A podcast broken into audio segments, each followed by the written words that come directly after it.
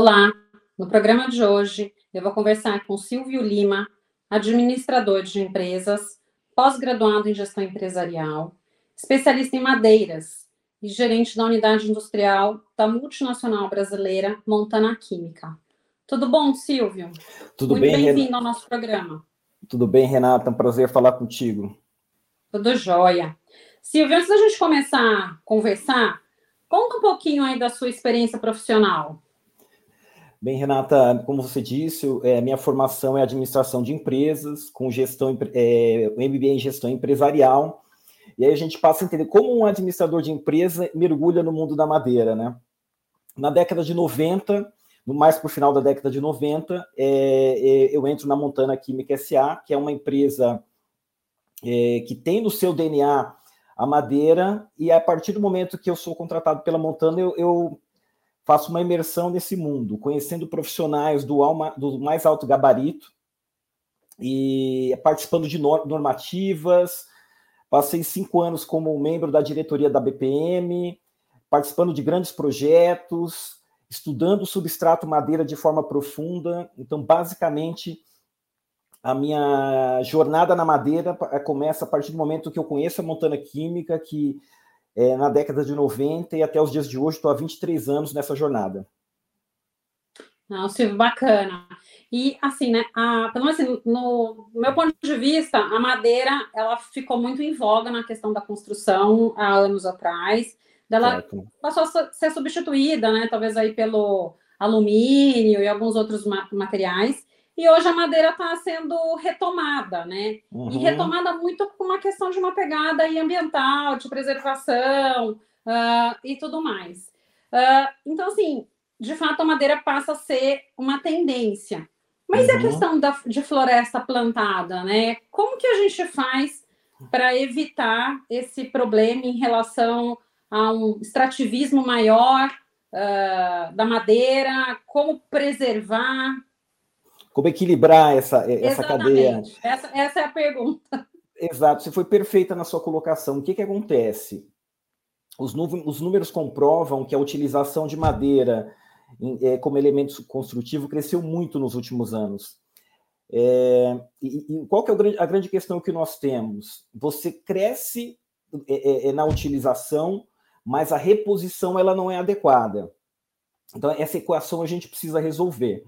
O que está acontecendo? A gente, principalmente nos últimos anos, anos da pandemia, esse crescimento foi absurdo. Nós chegamos no, no, no, Brasil a ter 3 milhões de metros cúbicos de madeira tratada circulando em todo o território nacional. Mas a grande questão é que a gente está extraindo mais do que repondo. Como é que a gente resolve essa equação?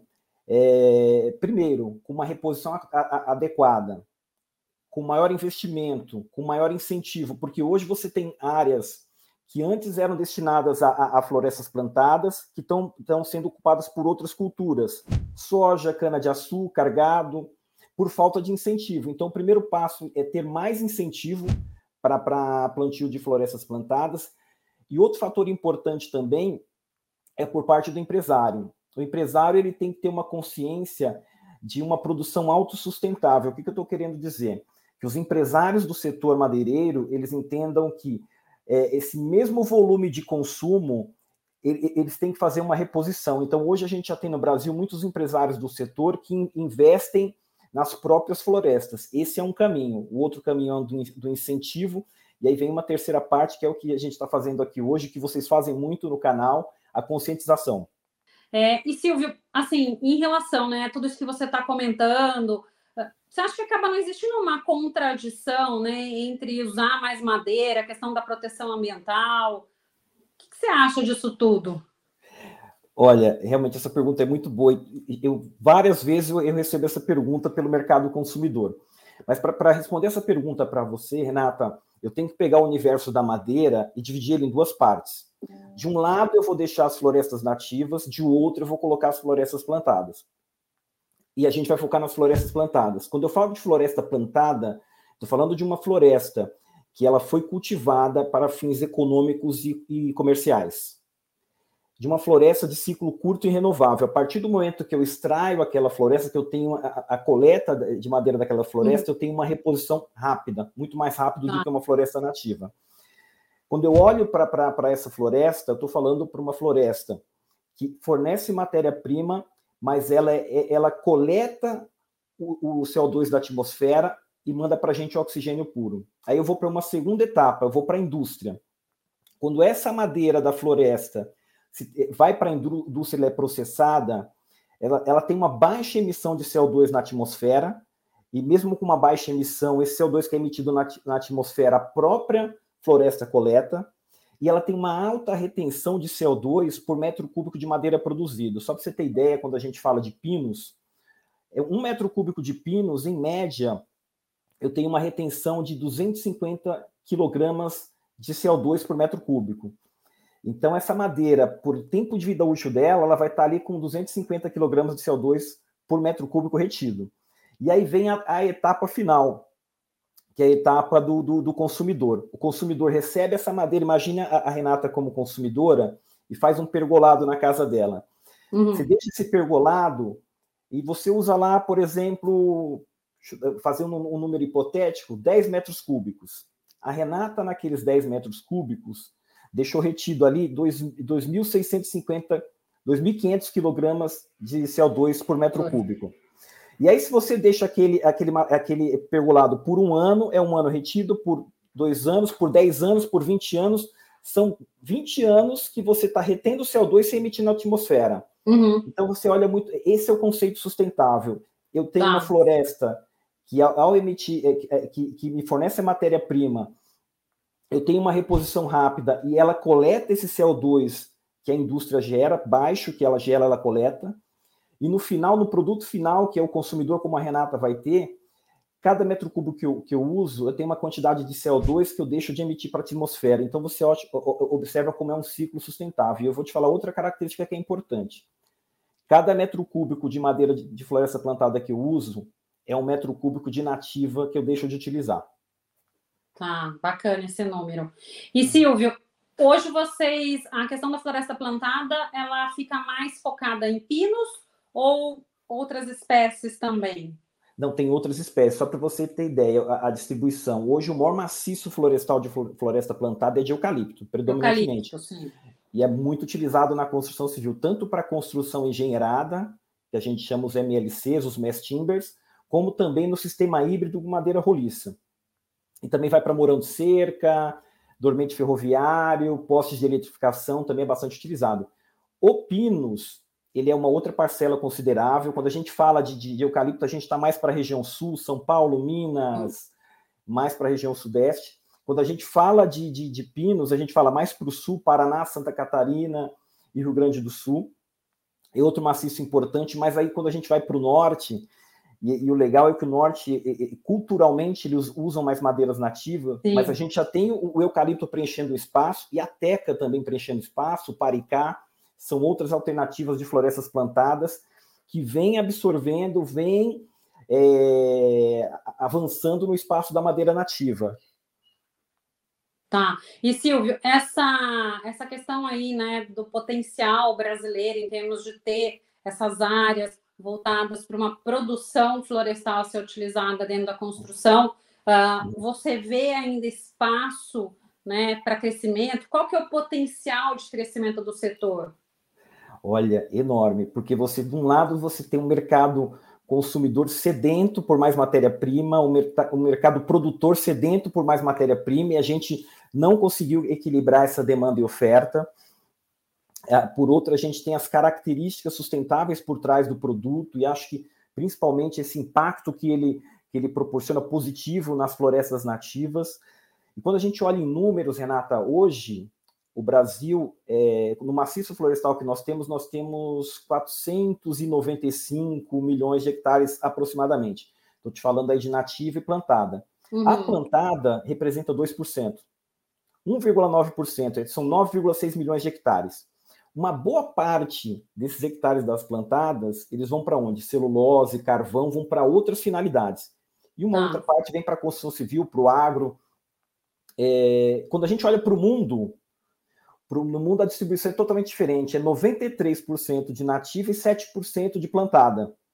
Se a gente chegar nesse número mundial, eu diria que os níveis de abastecimento do mercado consumidor de madeira com, com madeira de, de, de, floresta plantada, nossa, seria, seriam incríveis no Brasil.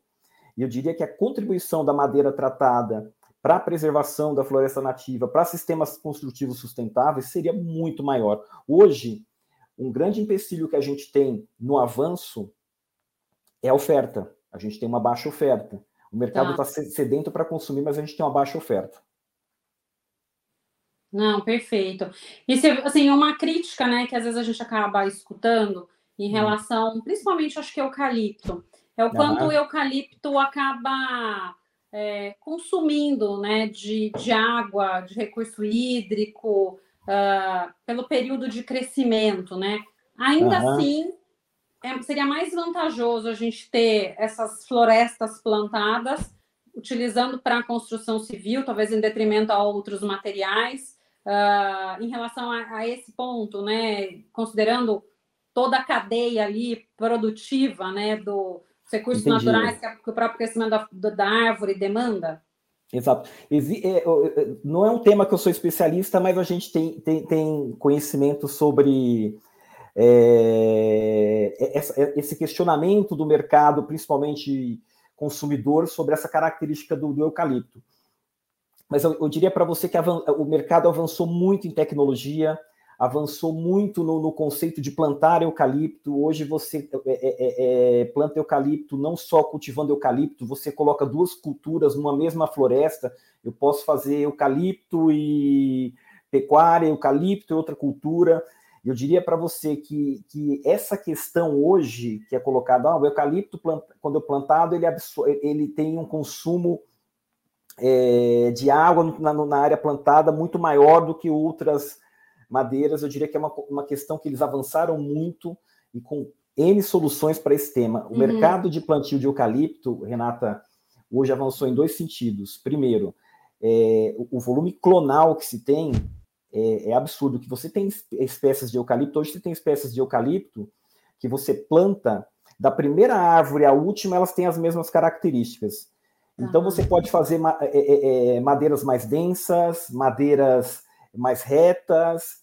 Então, o que acontece? A tecnologia chegou no plantio de eucalipto, que eu posso fazer com que uma floresta plantada de eucalipto ela tenha características que me permitam, para a área onde eu vou plantar, que ela respeite as características da área que eu vou plantar.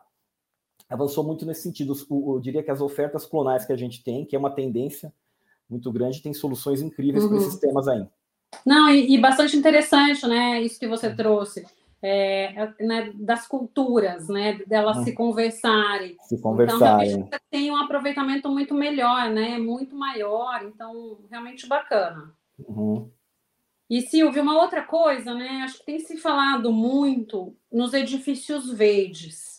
É, como que esses edifícios, né, primeiro assim, explica um pouquinho qual é o conceito de um edifício verde, porque eu acho que talvez aí tenham diferentes conceitos, né? Uhum. De repente, até para alguns selos mais construtivos, uhum. é, né? Mas assim, fala um pouquinho do que seria isso e como que esses edifícios eles acabam contribuindo para uma diminuição né, na emissão de gases de efeito estufa e impacto ambiental. Bacana, ótima pergunta. O que, é um, é um, edifício verde? É que dentro da concepção e da construção dele, ele tenha procedimentos sustentáveis. Baixa regeneração de resíduo é, é, é, é no canteiro de obra, é, utilização dos recursos renováveis de uma forma inteligente, baixa emissão de CO2 na atmosfera, alta retenção por metro cúbico de CO2 na atmosfera.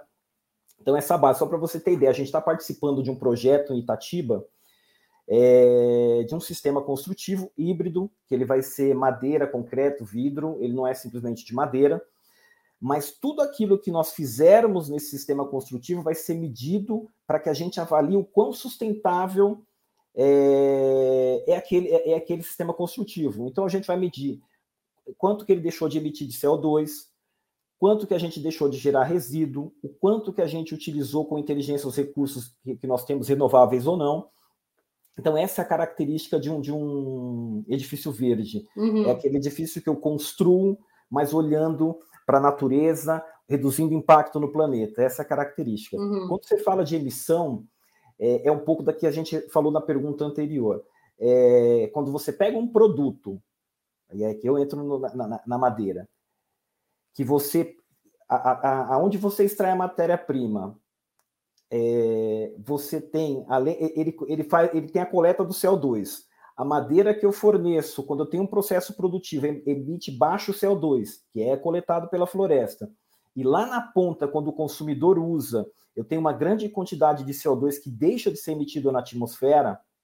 Esse é um grande benefício. Eu diria que são com sistemas construtivos com baixa gera, geração de CO2 para a atmosfera. Comparado com outros materiais, é, é, Renata, os números são absurdos. Se você pega o, o, o alumínio, por exemplo, ele não retém nada, e para cada metro cúbico que você é, produz, são toneladas de CO2 na atmosfera, que aí a floresta de, é, as florestas vão, vão fazer o trabalho de coletar. Uhum. Então, se a gente compara com outros elementos construtivos, fica claro e evidente é, os benefícios de sistemas construtivos em madeira. Tá, bacana. E você que tocou num ponto, né, que eu acho que é bem interessante. Não é só a, o edifício em si após a construção e a edificação, né? É todo o processo de construção processo. que deve se levar em consideração para se ter né, um edifício verde, um edifício considerado ali um pouco mais ecológico, né? É lógico, você tem a questão dos materiais construtivos, mas acho que também da eficiência da, da eficiência. construção né? Questão da insolação, uh, uma menor. É, você tem a luminosidade, mas você não provoca o calor, você tem uma ventilação cruzada. Então, são pontos aí super importantes a serem observados, né? Na construção perfeito. e o material que acaba sendo utilizado, porque o material também vai trazer o conforto térmico, né? Ou não daquele edifício. Perfeito, perfeito. Então, perfeito. são coisas né, super importantes aí a, a, serem observadas. E é uma tendência, né, Silvio? Não sei, eu pelo uma menos entendo que é uma tendência, então... É uma tendência forte, Renata, muito forte. Só para você ter ideia, existe um sistema construtivo no Brasil que chama Wood Frame, que eles, faz, eles, eles fazem módulos no sistema 3D, e é, o que, que é o wood frame? É, é, a estrutura de madeira com gesso cartonado, isolante térmico, resistência à, à chama ele pega esse, esses módulos que vão até com a parte hidráulica, levam para a obra e vão fazendo como Lego, montam isso numa velocidade. E eu diria que um conceito sustentável absurdo por trás. É, é, aqui em São Paulo, na região de Santo Amaro, teve um hospital na época da pandemia que a gente precisava urgentemente de mais leitos. Eles vieram aqui, fizeram numa velocidade, é, atenderam a demanda e melhor, com uma característica sustentável do sistema construtivo. Não, bem bacana. E acho que é uma questão da, da rapidez, né? Se a gente para para pensar um pouco no nosso modelo construtivo comparado com o modelo americano, sei que são concepções aí completamente diferentes, né? O americano acaba usando muito mais a madeira. Muito. E a gente vê que a velocidade, né, assim, é... não se compara, né? Você construir uma não casa lá e uma casa aqui. Então, eu não, não sei os custos de você adotar um modelo americano numa construção no Brasil, como que seria? Uhum mas que realmente em termos de velocidade, né? Os custos-benefícios eles se equilibram. Agora o Brasil você colocou um ponto importantíssimo, Renata. O Brasil ele tem uma cultura do concreto muito mais forte. É. Se você imaginar, nós somos catequizados com a história dos três porquinhos. E aí eu tenho que mudar essa história na cabeça da minha filha, né?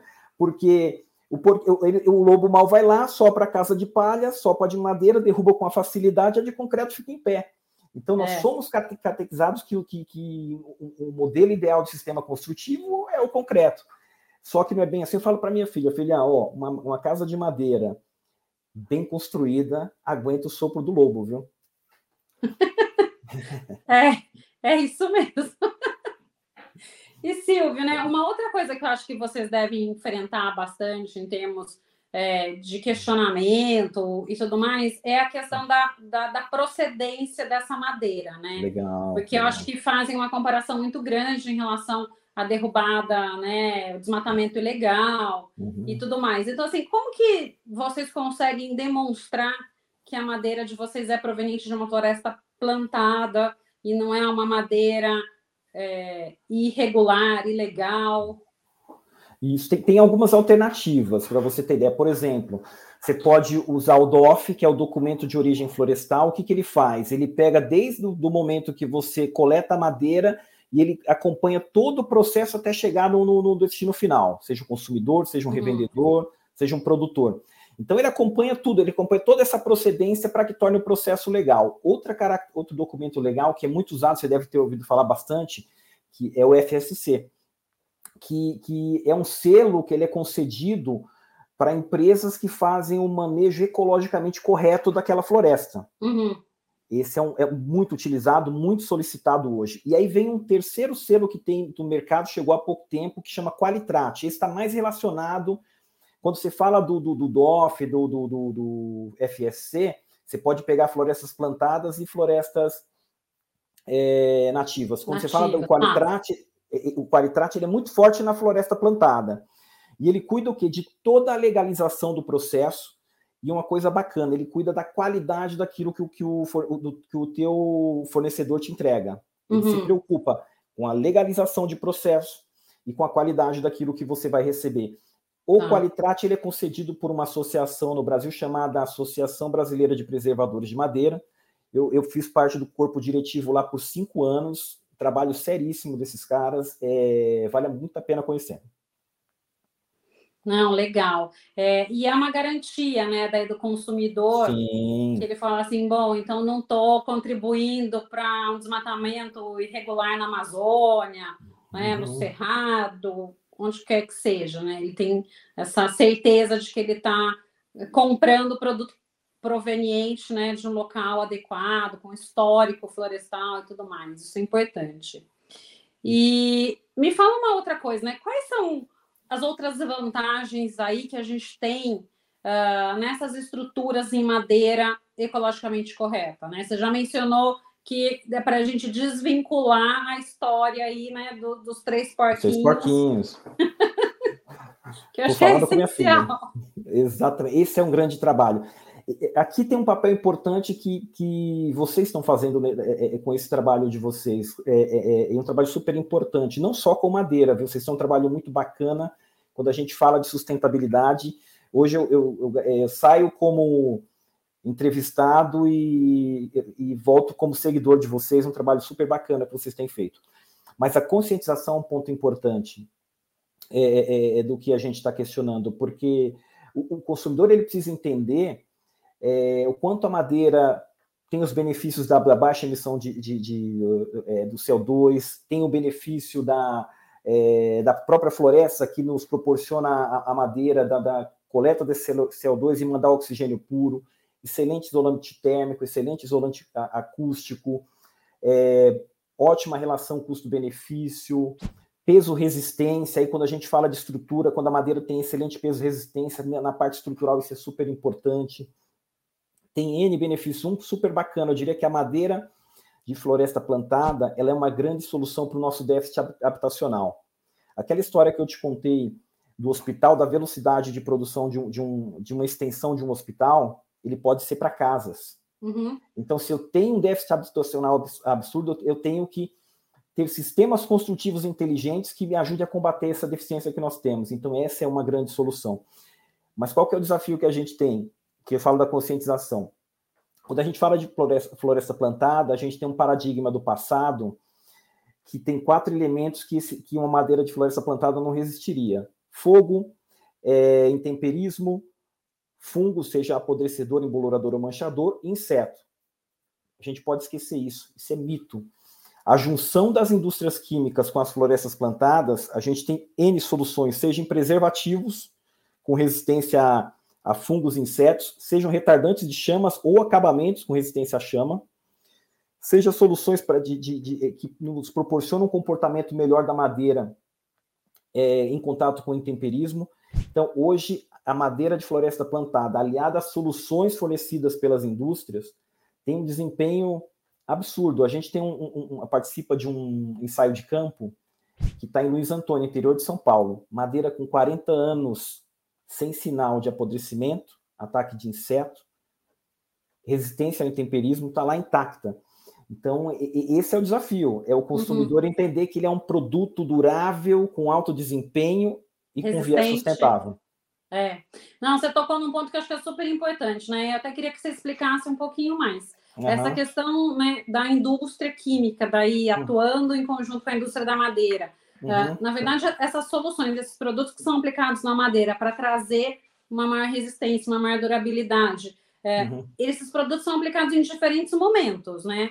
Perfeito, perfeito. Então, assim, conta um pouquinho, porque Uh, assim, pelo menos assim, como leiga nesse assunto, né, eu, eu entendo que talvez alguns é logo na extração, pra, na, na própria produção ali daquela madeira que vai ser vendido, uhum. e depois, né, é, não sei, talvez aí o anti-chama, alguma coisa assim, já é ali no local, né, ou não? Conta não, aí, explica um pouquinho mais. vou te contar. Imagine o seguinte, nós vamos vender o pergolado para Renata. Só que para vender o pergolado para Renata, eu vou lá na floresta, a gente vai usar o pinos, e vou coletar essa madeira. Tá. Fiz a colheita dessa madeira, ela vai passar por um período de secagem dessa madeira. A madeira precisa perder umidade para que eu faça os tratamentos preservativos. Nesse período de secagem vem um primeiro tratamento que você faz, que é um profilático contra o ataque de fungo e inseto. Uhum. Porque ela vai passar por uma secagem se for natural. Se não, eu mando ela para estufa, secagem artificial e já vou para outra etapa. Mas vamos pensar na secagem natural. Tá. Está secando naturalmente ali na floresta, ela corre risco de ter ataque de brocas, apodrecer, então faço um tratamento profilático com um fungicida e um inseticida. Secou, aí eu já venho para uma próxima etapa. a, a, madeira que a Renata vai usar, ela tem influência estrutural. Aí eu vou usar um, um, um tratamento industrializado. O que, que é um ah. tratamento industrializado? É um tratamento que eu insiro essa madeira em equipamentos que eles dão maiores, maior penetração e retenção do produto. É um sistema chamado vácuo e pressão. O vácuo ele vai fazer o trabalho de extrair o ar das células da madeira e a pressão vai inserir o preservativo por toda a extensão permeável da madeira. Isso dá uma alta durabilidade para a madeira absurda. Tratei essa madeira, passou por um, um período de cura. Foi entregue para a Renata. A Renata vai deixar o pergolado dela bonito. Você olhou para o seu ambiente, olha, aqui ela vai ter muito intemperismo, eu tenho risco de incêndio, estamos colocando uma situação crítica. Contra fungos e insetos, você já fez o processo, mas contra o intemperismo e o risco de incêndio, a Renata vai trabalhar. Então, o que você vai fazer primeiro? Você vai aplicar um retardante de chama. Tá. Que pode ser imersão, pincelamento, é um processo não industrial. Tá. Fiz o pincelamento, imersão, eh, principalmente pincelamento e imersão, tratei com retardante de chama, ele curou, eu venho com acabamento. Quais as dicas? Acabamento você pode usar verniz, você pode usar stem, qualquer um deles. Ah, eu preciso de um stem, mas qual que é o problema do intemperismo? a incidência de sol e chuva. Eu preciso de um acabamento com uma função que resista aos raios solares e que tenha hidrorrepelência que resista à umidade. Então, vou lá no acabamento, pincelo o número de demãos indicadas pelo, pelo, teu, pelo fabricante, e aí eu vou preservar a madeira que a Renata comprou contra fungos, insetos, chama, uhum. é, raios solares e umidade. Uhum, perfeito.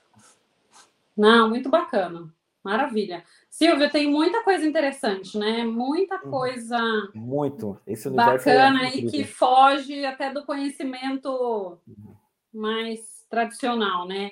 Exato. E para a gente aqui finalizar, que mensagem você deixa para a nossa audiência? Olha, é, primeiro agradecer vocês pelo convite, é, parabenizar pelo trabalho. É, quando me passaram o convite de vocês, eu, eu, eu passei a olhar tudo aquilo que vocês faziam e, e pedir para vocês continuarem fazendo isso, porque se a gente quer um planeta melhor, passa muito por pessoas como vocês é, orientando, conscientizando. Mas a mensagem principal, a gente falou aqui de madeira, madeira é um dos, quando a gente fala de floresta plantada, é um dos elementos que pode ajudar muito para que a gente contribua para a preservação do planeta, mas que a gente entenda como sociedade que esse movimento de preservação ele depende de cada um de nós. Ele começa na minha casa, ele começa nas orientações para minha filha, ele começa, a gente falando desse conceito para os nossos amigos, mas principalmente de um start nosso. Eu, Silvio, tenho que entender que eu tenho parte importante na preservação do planeta, seja numa coleta seletiva, na redução do consumo de água, porque a gente tem o hábito de terceirizar muito aquilo que essencial para as gerações futuras. Ah, não, alguém vai cuidar da, da, da, da, da preservação do planeta, ela começa contigo. É. E a gente entende que, por exemplo, uma ação minha, uma ação da Renata, é, um conjunto de pequenas ações se torna na, na, na soma uma grande ação. Esse, essa é a mensagem que eu queria deixar para vocês. Agradecer muito, muito obrigado aí pelo convite e até uma próxima. Não, Silvio, eu que te agradeço. É, você tocou aí em pontos que eu acredito muito, né? Essa questão assim do fazendo, né? Fazer pequenininho, mas é. você vai somando, somando, somando. Quando você vê, você tem aí é, um, um, um, grande fazer, né? Essas pequenas práticas elas, elas se somam. É, então, isso que você comentou, obrigado, obrigado aí, né, até por esse feedback, porque eu acho que é isso mesmo, a gente vai uhum. somando esforços, vamos ver se a gente tem aí um. A gente vai levando um pouco né, do conhecimento, uh, levando um pouco da criticidade, né? Fazer com que as pessoas é, passem, é, desperte um pouco o, o interesse pelo meio ambiente, mas também faço uma análise crítica, uma análise crítica do nosso dia a dia, né? Perfeito. Eu, apesar de trabalhar na área ambiental, acho que tem muita coisa ainda que eu preciso melhorar, e a gente não melhora porque a gente está acostumado, a gente quer um conforto, a gente. É, então, tem coisas que são, são mais difíceis, né? Então, eu, eu acho que é, é importante a gente ter essa. É, é, fazer essa análise nossa no dia a dia, sempre buscar o, o melhor é, e, e, é isso que você falou, né? Muitas, vezes, muitas vezes a gente escuta e daí me dói muito, né? É, uhum. ah, eu não vou estar aqui mesmo, então o que, que eu preciso melhorar, né? Deixa a geração futura aí que faça parte dela, porque a minha, né? O impacto eu já estou sentindo, mas não vai mudar muito mais do que isso. Então, eu acho muito triste, às vezes, escutar esse discurso, uh, e eu acho que a gente tem que começar desde, desde já, a gente não sabe aí quanto mais impacto a gente vai ter, quanto mais uhum. impacto a gente vai viver.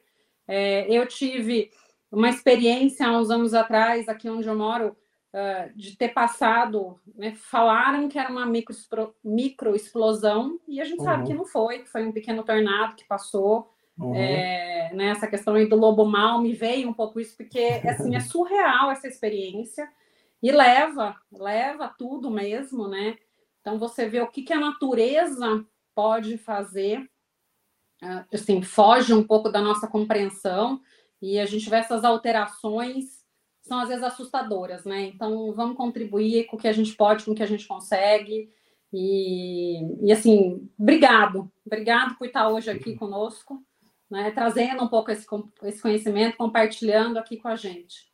Tá bom? Eu que agradeço. E que a gente lembre, se todo dia eu planto uma semente, um dia eu terei uma floresta, né? Acho Com que certeza. esse é o conceito que a gente tem que levar. Obrigado mesmo, viu? É isso mesmo. Eu que te agradeço. Um abraço. No programa de hoje, eu conversei com Silvio Lima, especialista em madeiras e gerente da unidade industrial brasileira Montana Química. Muito obrigada a você que nos prestigiou até aqui. Deixe seu like, se inscreva em nosso canal e compartilhe. Nos vemos na próxima semana.